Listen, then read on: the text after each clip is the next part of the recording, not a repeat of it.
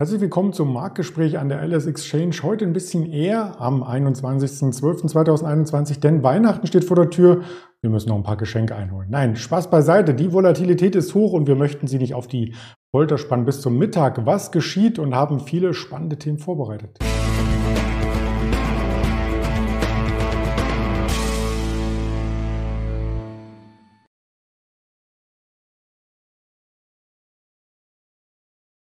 Wir blicken auf den volatilen DAX, der mehr Bewegung zeigt als in der Notenbank-Sitzungswoche. Hat man das Gefühl zum Wochenstart der Weihnachtswoche? Wir blicken weiter auf das Thema Corona. Das beschäftigt uns und natürlich auch die Impfstoffhersteller. Da haben wir die BioNTech mitgebracht, die Novavax, über die wir gestern schon kurz berichteten und bleiben in diesem Medizinsektor mit einer Fresenius, mit einer Fresenius Medical Care. Die entwickeln sich nämlich gänzlich anders und den Euro-US-Dollar müssen wir nach den Notenbanken der vergangenen Wochen auch noch nochmal auswerten. Das mache ich natürlich nicht alleine, sondern mit dem Daniel Saurens, den ich recht herzlich begrüße. Hallo Daniel.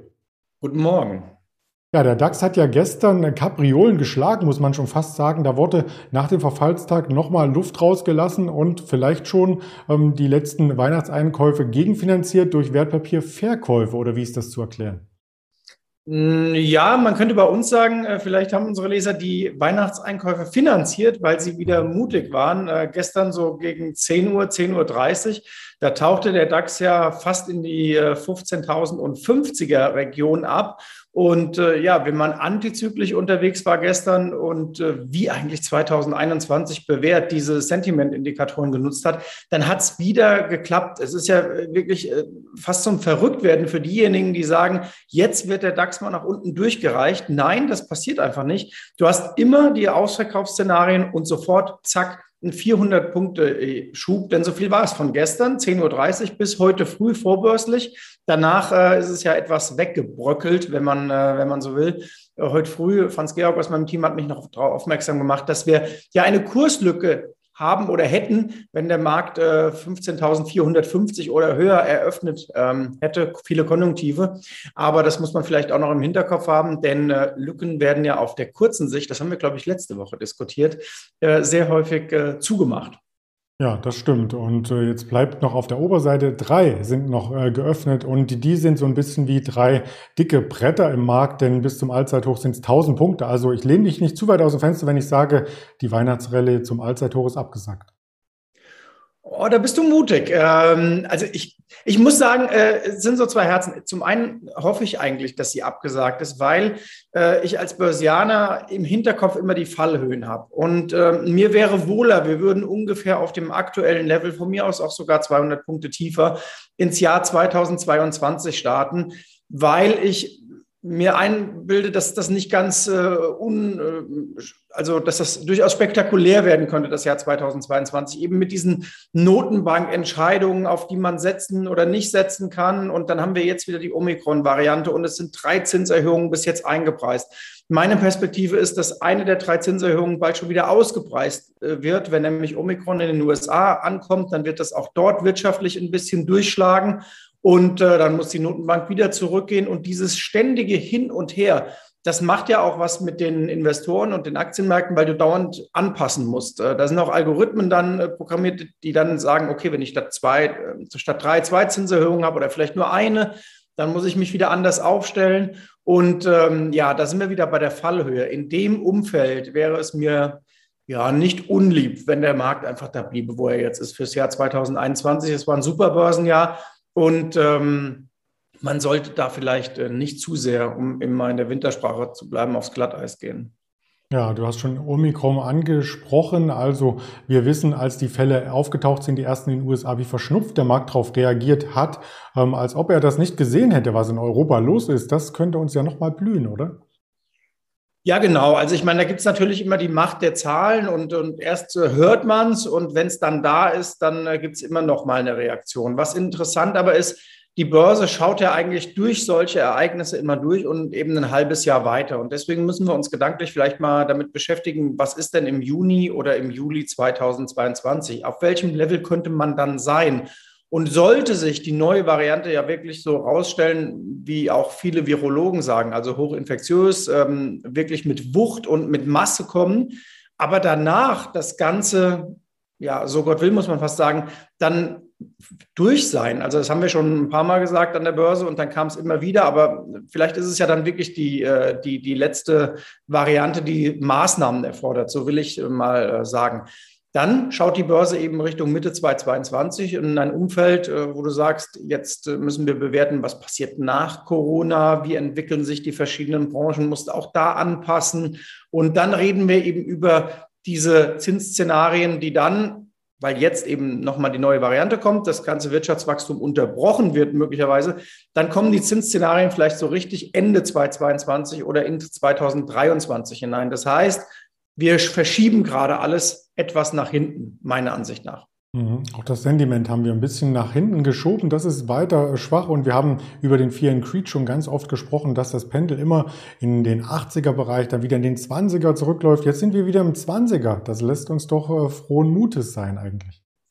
Genau. Wir haben gestern äh, ähm, Absicherung nochmal abgebaut, äh, als der Fear and Greed Index äh, bei 24 gewesen ist. Ich habe auch ein bisschen was genommen. Das Verrückte ist, wir haben das so oft 2021 schon gesehen, dass der Fear and Greed Index in diesen Extreme 4 Bereich abdreht, also unter die 25er Marke.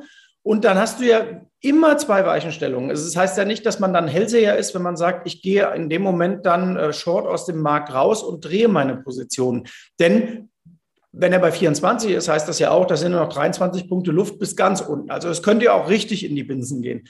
Aber verrückterweise, wann immer wir das 2021 gesehen haben, das, das Level von gestern, dann drehte der Markt und äh, der DAX legte dann ähm, einen Schubpin von mindestens 300, 400 Punkten auf einen Schlag im Grunde genommen. Und auch die Amerikaner kamen wieder. Und das finde ich schon sehr, sehr bemerkenswert, dass man da fast die Uhr nachstellen konnte. Äh, nochmal, man darf nicht erwarten an Tagen wie gestern, wenn alles unter Wasser ist, dass man dann mit einem guten Gefühl long geht oder kauft. Man muss wirklich sich neben sich selbst stellen und sagen, was gibt mir der Markt gerade? Wie sieht das Chance-Risiko-Verhältnis aus? Und wie nervös ist der Markt? Ähm, denn nervös muss man sich so ein bisschen merken. Nervös heißt immer billig oder billiger als vorher. Also, so kann man sagen. Denn ich kriege keine billigen Kurse, wenn der Markt entspannt ist. Das ist einfach äh, an der Börse so.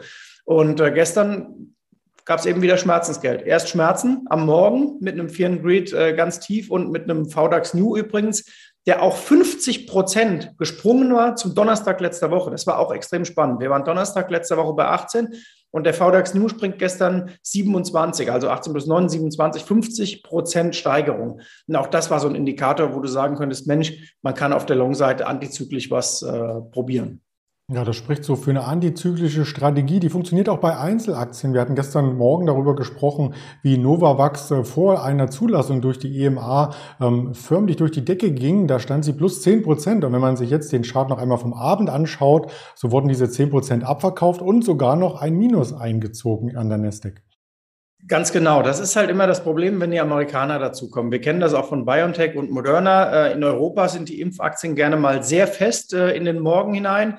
Und dann geht's nachmittags, äh, wenn alle dabei sind, ab 15.30 Uhr, also abgesehen von den Asiaten, sage ich mal, ähm, dann geht's zur Sache und dann werden diese Gewinne oftmals wieder pulverisiert. Und da setzt sich jetzt bei Novavax das Gleiche fort, was wir bei BioNTech und Moderna schon gesehen haben. Also die Nachmittage, an denen tun sich diese Aktien sehr häufig schwer. Es gibt auch noch die Thematik ähm, mit verschiedenen Algorithmen, die da drauf gesetzt sind. Das kann man sehr stark beobachten, haben wir hier auch schon mal ähm, andiskutiert. Und äh, ja, so tat sich diese Aktie gestern auch schwer. Und heute wieder das gleiche Spiel womöglich. Ähm, morgens besser, nachmittags schauen wir dann mal.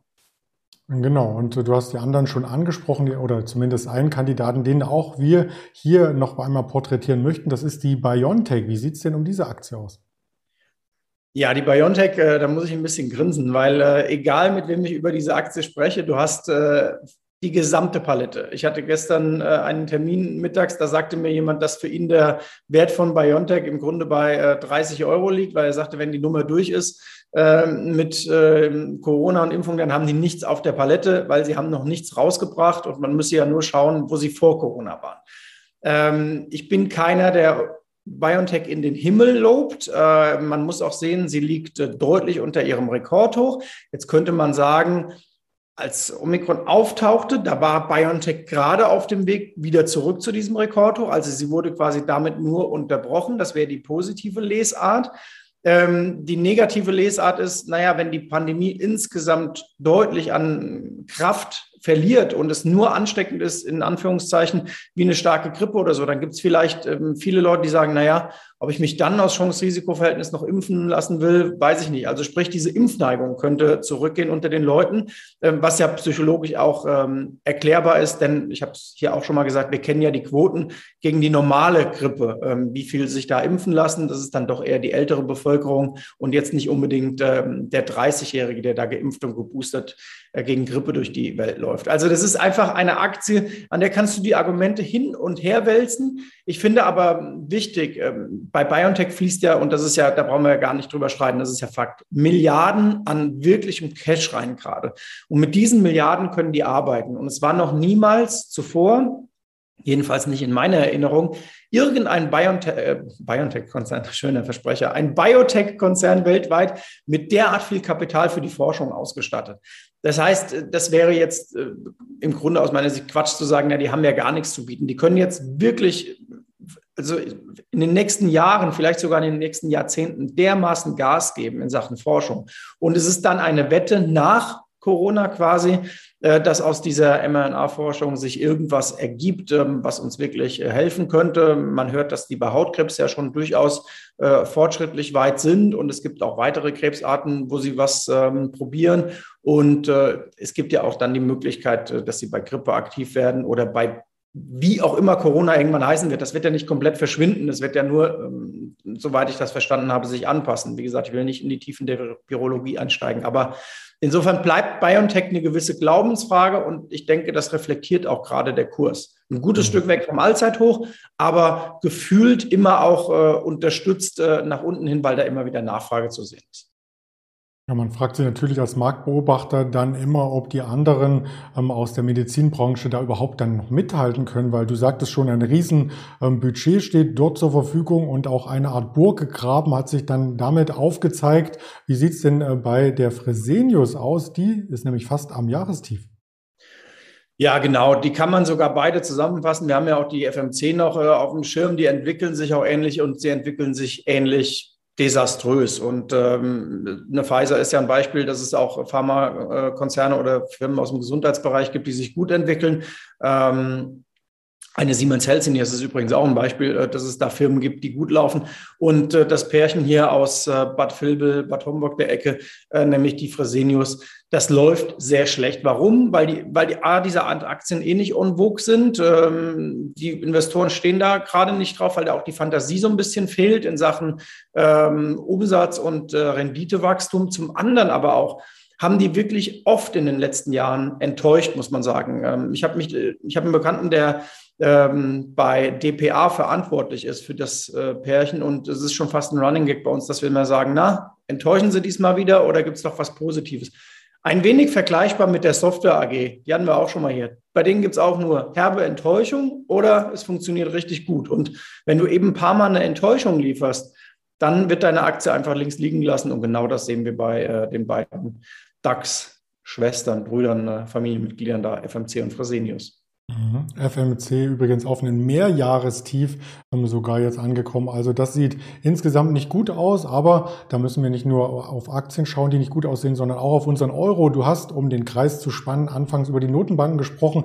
Die EZB ist ja so ein bisschen in einer stabilen Seitenlage oder wie soll ich sagen? Ganz genau, aber Euro-Dollar ist doch sehr spannend, wenn man jetzt wieder, wie gesagt, durch die Märkte durchguckt. Denn bis zur letzten Woche war eigentlich gepreist, oh, die äh, US-Notenbank wird sehr hawkisch und die EZB bleibt einigermaßen entspannt. Also Zinserhöhungen, und zwar drei Stück in den USA, keine Zinserhöhungen nächstes Jahr in Europa. Heißt, ich muss Long-Dollar sein, weil das stärkt ja die Währung US-Dollar. Aber bei 1,12 war dieses Szenario jetzt eingepreist im Kurs. Denn dieser Kurs hat natürlich diese drei Zinserhöhungen jetzt äh, im Grunde mit drin. Jetzt liegt im Grunde genommen der Ball wieder bei der Fed und bei den Amerikanern zu sagen, oh, wir machen weniger, denn die, denn die EZB wird sich nicht groß verändern. Ähm, bei der ist klar, was sie macht. Wenn aber die Fed weniger macht, weniger Zinserhöhungen und vielleicht äh, sich sonst noch was einfallen lässt, dann heißt das wieder schwächere US-Dollar, stärkerer Euro. Und dieses Sinuskurvenartige, das haben wir bei Euro-Dollar in den letzten Jahren häufiger gesehen. Also, dass es eine längere Zeit in Richtung einer Währung läuft und dann ändert sich wieder das Szenario.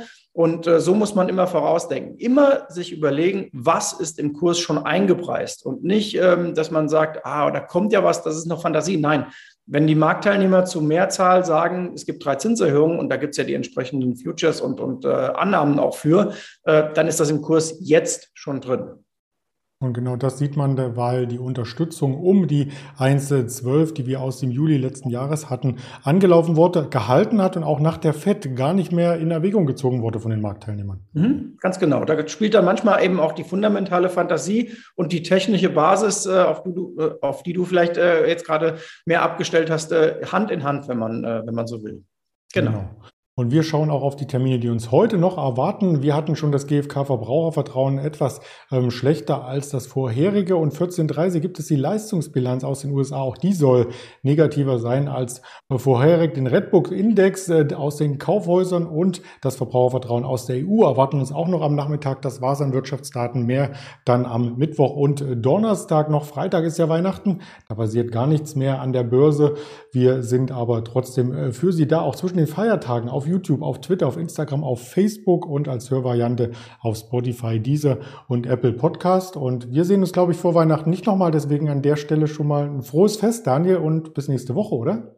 Genau, ich wünsche dir ein schönes Fest, allen, die uns zugeschaut und zugehört haben. Und wir sehen uns natürlich nächste Woche Dienstag äh, wieder zwischen den Jahren, wie es so schön heißt. Sehr gut, freue ich mich drauf. Alles Gute dir und bis bald.